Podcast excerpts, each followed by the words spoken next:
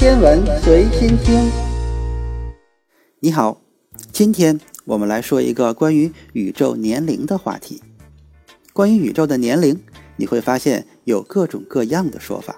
目前公认的宇宙年龄大概有一百三十八亿年的历史，但有些人认为宇宙年龄没有那么古老，而另一些人则认为宇宙的历史是无穷无尽的，根本就没有开始。持不同看法的人，其实他们心里的宇宙模型是不一样的。例如，有些人认为宇宙一直存在，那么谈年龄就没有任何意义。所以，我们说的年龄是大爆炸模型特有的属性。今天就来详细说一下一百三十八亿是怎么算出来的。一百三十八点二亿岁，测算宇宙标准模型推测和观测得来的结果。在我们谈如何测算宇宙年龄之前，我们需要了解的是，根据目前的宇宙学标准模型中的膨胀率，就是哈勃常数，我们也可以推算出宇宙年龄的范围。再加上后来对微波背景的观测，我们才把宇宙的年龄修正至一百三十八点二亿岁。所以，这个年龄是通过理论推测、观测手段和下面要说的实际测算手段得出的。那么我们应该从哪里算出宇宙的年龄呢？要想知道宇宙的年龄，我们肯定要去星空中寻找线索。二十世纪最伟大的科学突破之一，就是我们弄清楚了太阳的动力来源。答案很明显，在太阳的核心拥有极高的压力、温度和密度。在这种环境下，单个的原子核将融合成更重的元素。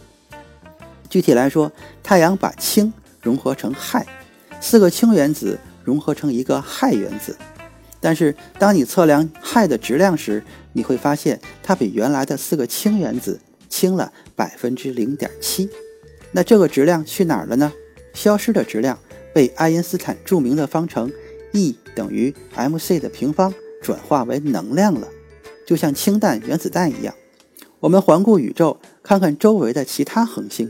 我们会发现，基本上大部分的恒星都是这样工作的：把氢聚变成氦。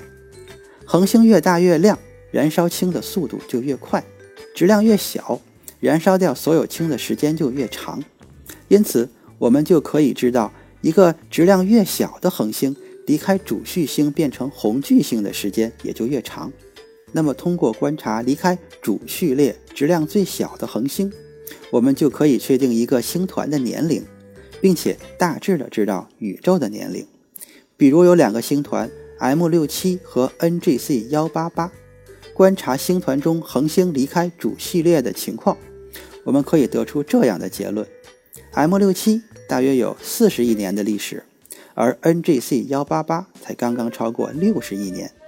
如果我们对宇宙中目前能看到的所有恒星观察它们的大小，看有没有离开主序列，我们发现宇宙中最古老的地方只存在了一百三十亿年左右。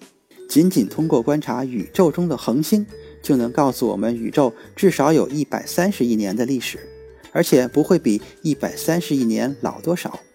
而剩下的事就交给宇宙学基本模型的预测和欧空局普朗克巡天计划传回的宇宙微波背景辐射全景图。